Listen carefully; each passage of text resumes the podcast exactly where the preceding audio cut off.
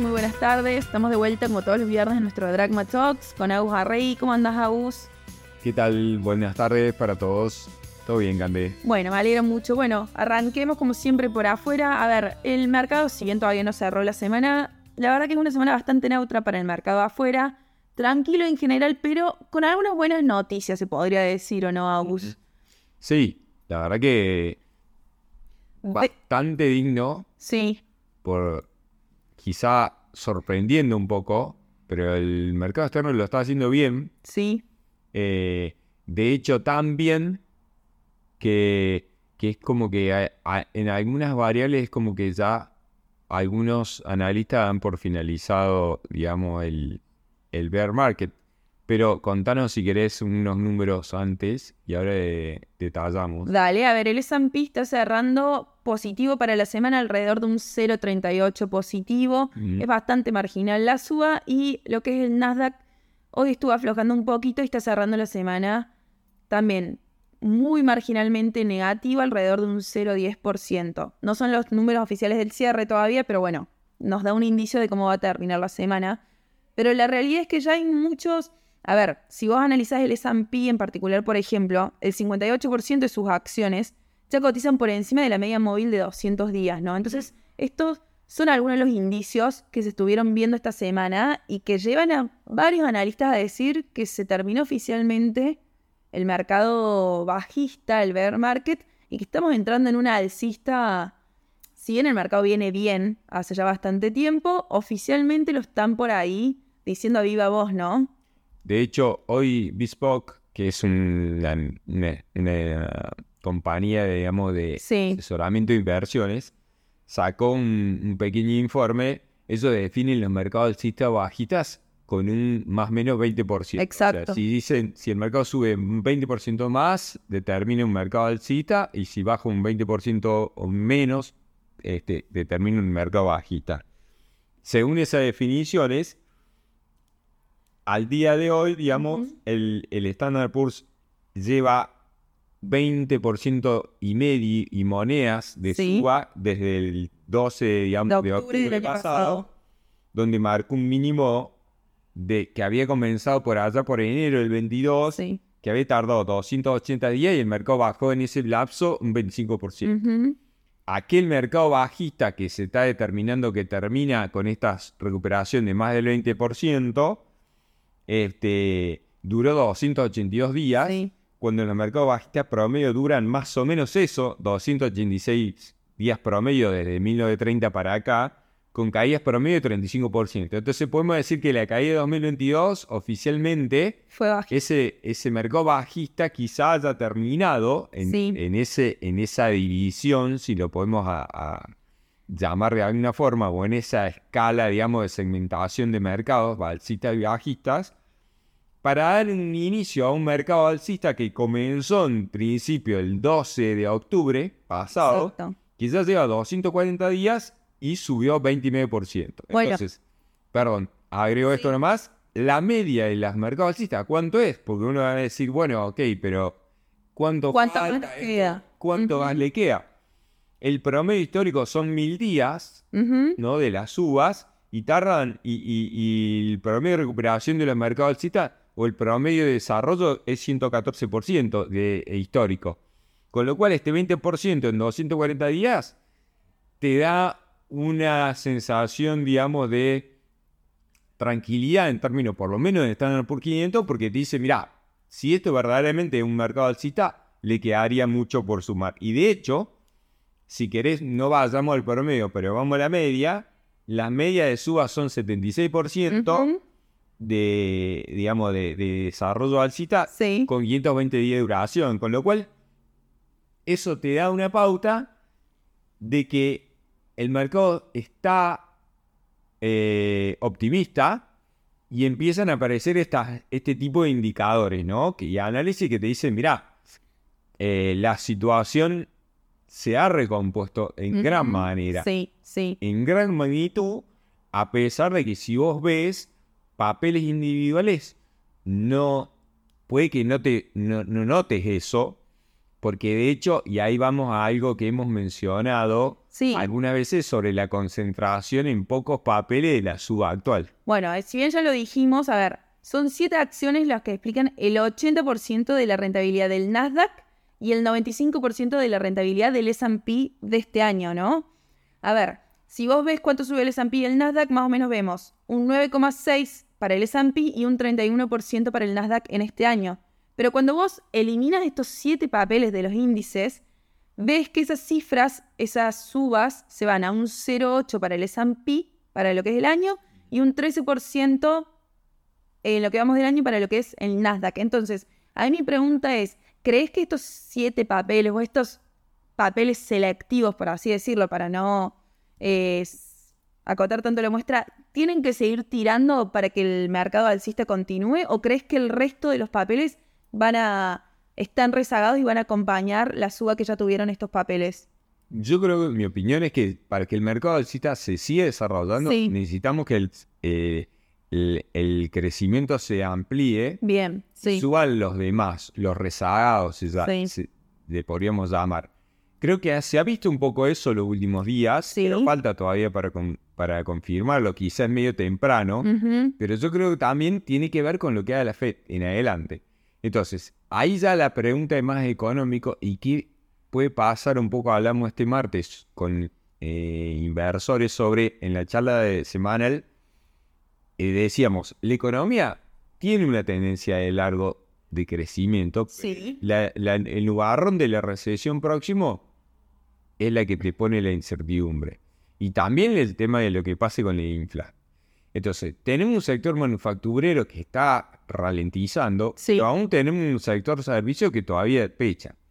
Si ese segundo impulso sigue siendo fuerte, quizá la Fed tenga que adicionar. Una sueta. Más allá sí. que la próxima reunión de la semana que viene no te suba nada, quizás haya uno o dos De cara suba más en el cartucho. Exactamente.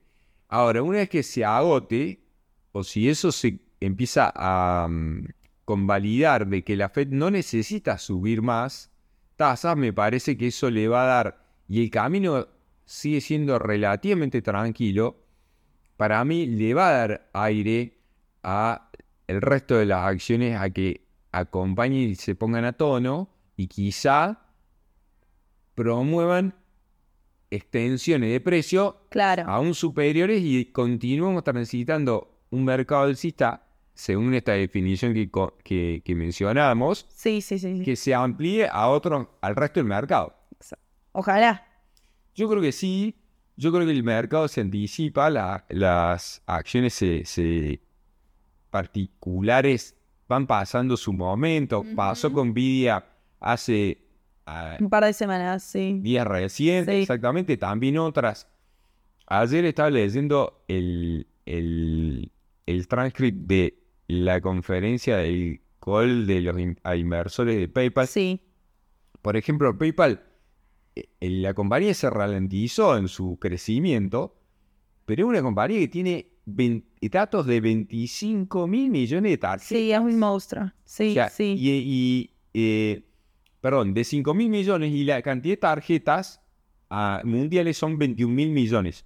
Entonces, eh, es impresionante el potencial que tiene PayPal, pero si vos ves el precio, no, no te dice mucho y las perspectivas y todo está castigado en sus proyecciones, etcétera, pero el potencial subyacente, digamos, de crecimiento está. Bueno. Eso se llega a empezar a liberar y hay muchas compañías en la misma situación. Muchas veces hago los grandes trades, se tratan de eso, de ver esas compañías que están por ahí un poco castigadas o rezagadas, pero que el potencial es grande por delante, ¿no? Tal cual. Hay muchas otras, menciono esta porque justo viene el caso que estamos viendo justo Sí, eh, su, su, lo que habían dicho su plana, digamos, directiva, pero yo creo que eh, las acciones, el resto de las acciones, del el resto del mundo, esas 10 primeras acciones que, que han hecho traccionar los mercados primero, en la primera parte, digamos, de esta suba, creo que se tiene que ampliar y, y normalmente las subas comienzan con un pequeño grupo de papeles sí, subiendo. sí. Así que no es algo ilógico que el mercado empiece a recuperar con pocos papeles. puede durar, puede que sí, puede que no, puede pasar cualquier cosa, pero en principio no es ilógico lo que el mercado está haciendo, por lo menos hasta ahora. Espectacular. La Fed va a tener mucho que ver Sí, de acá en adelante, sí, sí. sí. porque ya sabemos que te puede arruinar o te puede... Este, Muchas cosas. Seguramente la semana que viene vamos a tener novedades oficiales sobre la suba de tasas y todo eso, así que bueno, vamos a estar comentándolo el viernes que viene. ¿Te parece que pasemos a Argentina? Que también fue una semana, la verdad que para nuestro mercado muy buena, subió aproximadamente un 10% medido en dólares en Merval. En términos de mercado, tuvimos subas muy destacadas de ciertos papeles, de los bonos en general. Para el mercado fue una semana buena. Después, para el resto de la Argentina, tuvimos por ahí la noticia principal de la semana, fue el canje de deuda que anunciaron esta semana y se efectuó ayer la primera vuelta y hoy la segunda vuelta. Fue, yo creo que medianamente positivo. A ver, pudieron achicar mucho lo que es el stock de deuda para el próximo trimestre.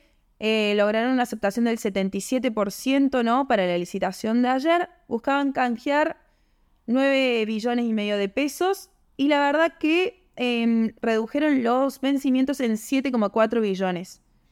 El panorama de deuda a fin de año, sí, mejoró para los próximos tres meses. Yo creo que es un, es un muy buen paso. Sí, Por más que esté, como digamos, dibujado en algún sentido, porque en realidad la mayoría que, y lo hemos Sí. explicado, eh, acá hay un factor al medio que juega que es el central. El central comprándole bonos a los privados y a los entes públicos para, eh, digamos, liberarlos a los bancos, principalmente también. Entre- cuando digo privado, estoy hablando de los bancos en general. Sí. El resto del mundo quizás no tenga tanto bono público, pero descomprimiendo la- el peso de los bonos este, del tesoro y dándole aire para que esas entidades entren a, la- Exacto. a la suscripción. Entonces, eh, de hecho, en ese, en ese procedimiento, en lo que va del año, eh, o en lo que va del- de la presidencia Fernández, si querés, sí, el stock de públicos adentro de los bancos ha aumentado terriblemente. muchísimo, sí, Eh,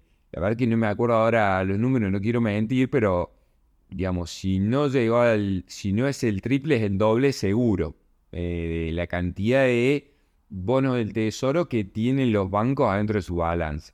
Tanto cartera propia como, como inversiones este, eh, de los fondos que tienen depositado de, de, digamos, de ahorrista, ¿no?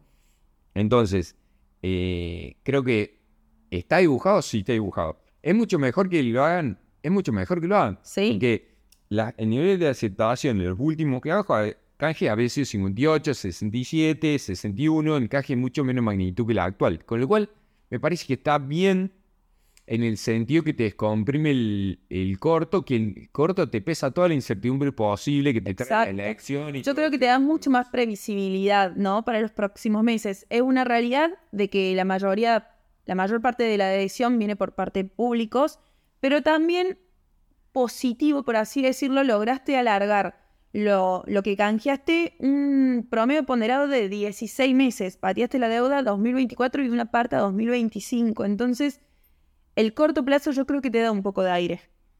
Si a esto le sumas algún arreglo a nivel dólares que pueda Ujú. traer del FMI, Exacto. que está embichado, Massa suspendió el viaje ahora, o sea, lo va a retrasar, parece que está complicada esa negociación, pero el FMI, digamos, quizá la parte técnica pueda poner, digamos, su, el grito en el cielo, pero finalmente se, políticamente siempre de alguna manera se termina, digamos, arreglando, por lo menos hasta ahora, con lo cual FMI no lo debería empujar al precipicio, por lo menos el gobierno este.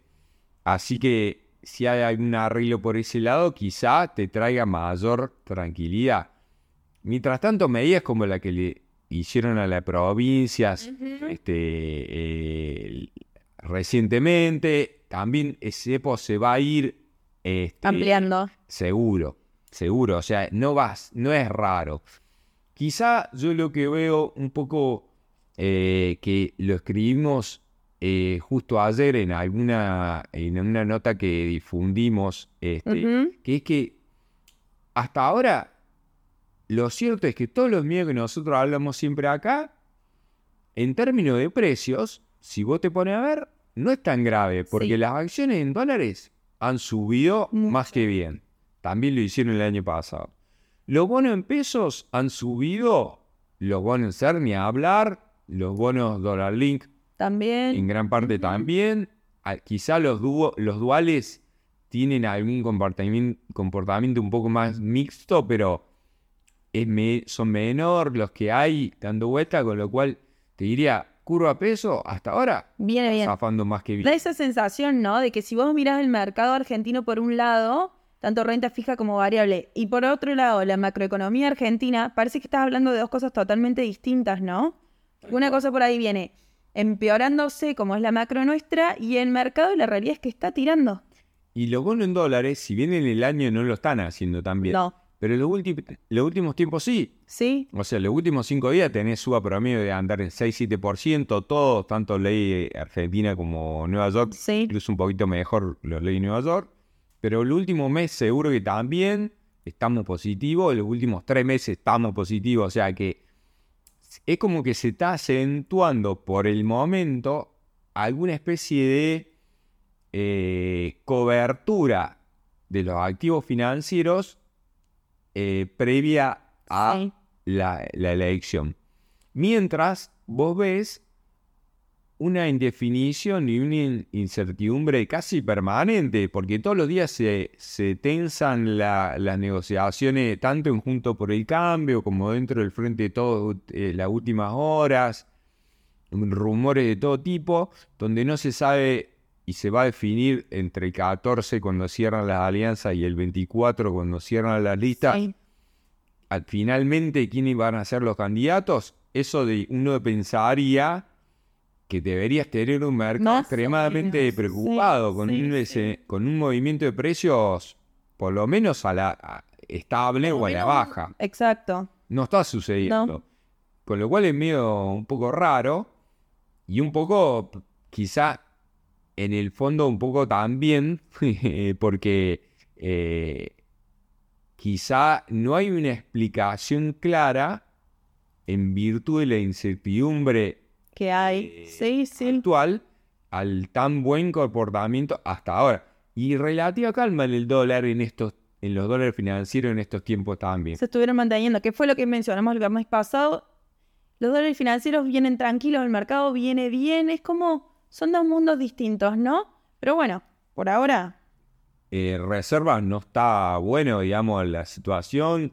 Entonces, me parece que eso, re- recién hace un ratito Consultatio sacó un informe justo que habla de esto que estamos hablando. sí, Y ellos dicen el trade antielectoral. Le ponían en el título que no lo alcancé a leer, pero el tema que hablan es un poco este tema, ¿no? Todo subiendo. Sí, y la parte razón política, no, no. vos tenés tanta incertidumbre, tal cual. Con lo cual, yo creo que no deberíamos relajarnos, eh, al contrario, quizá tendríamos que estar más que atentos porque yo lo que pienso es, quizá lo que te sirvió como cobertura previa a las elecciones, Exacto. en sí, algún momento posterior no lo sea. Exacto. Que viene muy de la mano de lo que vos siempre decís, de que se nos vienen tiempos pre, durante y post, ¿no? Que una misma estrategia no tiene por qué servirnos para la previa a las elecciones o al cambio de mandato, al durante el cambio y al nuevo gobierno. Entonces, yo coincido con eso, sobre todo cuando no ves que las cosas vayan de la mano, ¿no? Vos ves subas por un lado y por el otro alteración o incertidumbre, por así decirlo. Y de hecho, si quieren, para cerrar. Eh, les cuento una, una- en un call esta semana con un con un analista de Banco Fábrica, Sí. es argentino. Eh, en un momento de la charla le preguntaron sobre Argentina y, y nos decía, y él decía, yo no soy optimista. Exacto. Entonces, y lamentablemente, digamos, yo es que sospechaba, digamos, pero quisimos saber por qué, digamos, obviamente que surgió. Y él dice, en Argentina hay un tema que es el siguiente. Eh, el nuevo gobierno No importa quién tiene- sea. No importa quién, claro, claro. Tiene un año para arreglar todo esto de desequilibrio, que ya son los que sabemos todo, ¿no? Pero tiene solo un año, porque el segundo año ya se tiene que poner a trabajar. Sí, para las elecciones de medio término. Exactamente, que todos sabemos que sí. En cualquier gobierno, si te va mal en, en esa elección, después es muy difícil seguir eh, traccionando reformas, con lo cual tenés un año. Y él dice, él lo ponía en un ejemplo una persona que quiere al gimnasio y te dice, che, yo sé lo que tengo que hacer, pero nunca lo hace. Es como decir, el, que, el fumador que quiere, sabe que tiene que dejar de fumar, pero no quiere. Entonces él dice, Argentina es como una persona así. Exacto. Sabe que tiene que hacer una cantidad de reformas, pero nunca las hace. Y, cada vez más, cada vez está más gordo, cada vez está menos fuera de estado, cada vez está más mamado, y etcétera. Entonces dice, él debe cada vez, y cada vez tiene menos tiempo. Exacto. Que estos periodos de cuatro años ya no es más como antes que eran seis. Tenía seis años de última. Mencionaba, Menem tuvo su hiper hasta que encontró un plan económico que le resultó. Sí. Y la verdad que los planes económicos que han resultado en la historia no han sido el primero. Siempre han fracasado un par de veces hasta encontrar a aquellos gobiernos que lograron estabilizar al menos en algunas situaciones, ¿no? Con lo cual, la verdad que sé que no es muy auspicioso este comentario que les digo, pero yo quería comentarles porque me pareció un resumen muy bueno de lo que no, de lo que piensan afuera sobre Argentina. Sí. Quizá el mejor resumen de por qué los de afuera no están comprando Argentina hoy. O sea, hoy Argentina sube creo que con plata propia. No hay inversión extranjera jugándose una ficha argentina como si la hubo en 2015. Exacto. Entonces, me parece que ese factor eh, sí está jugando hoy. Yo creo que eso resume bastante bien la situación argentina, sobre todo porque creo que los de afuera son mucho más objetivos que por ahí nosotros. Pero bueno, sí. Vamos a ver cómo continúa nuestro mercadito, el de afuera y bueno, nuestra macro que, que viene como puede, pobrecita.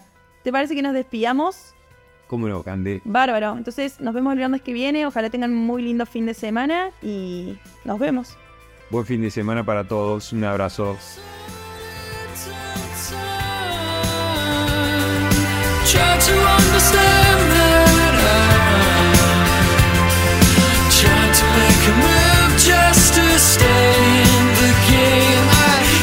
stay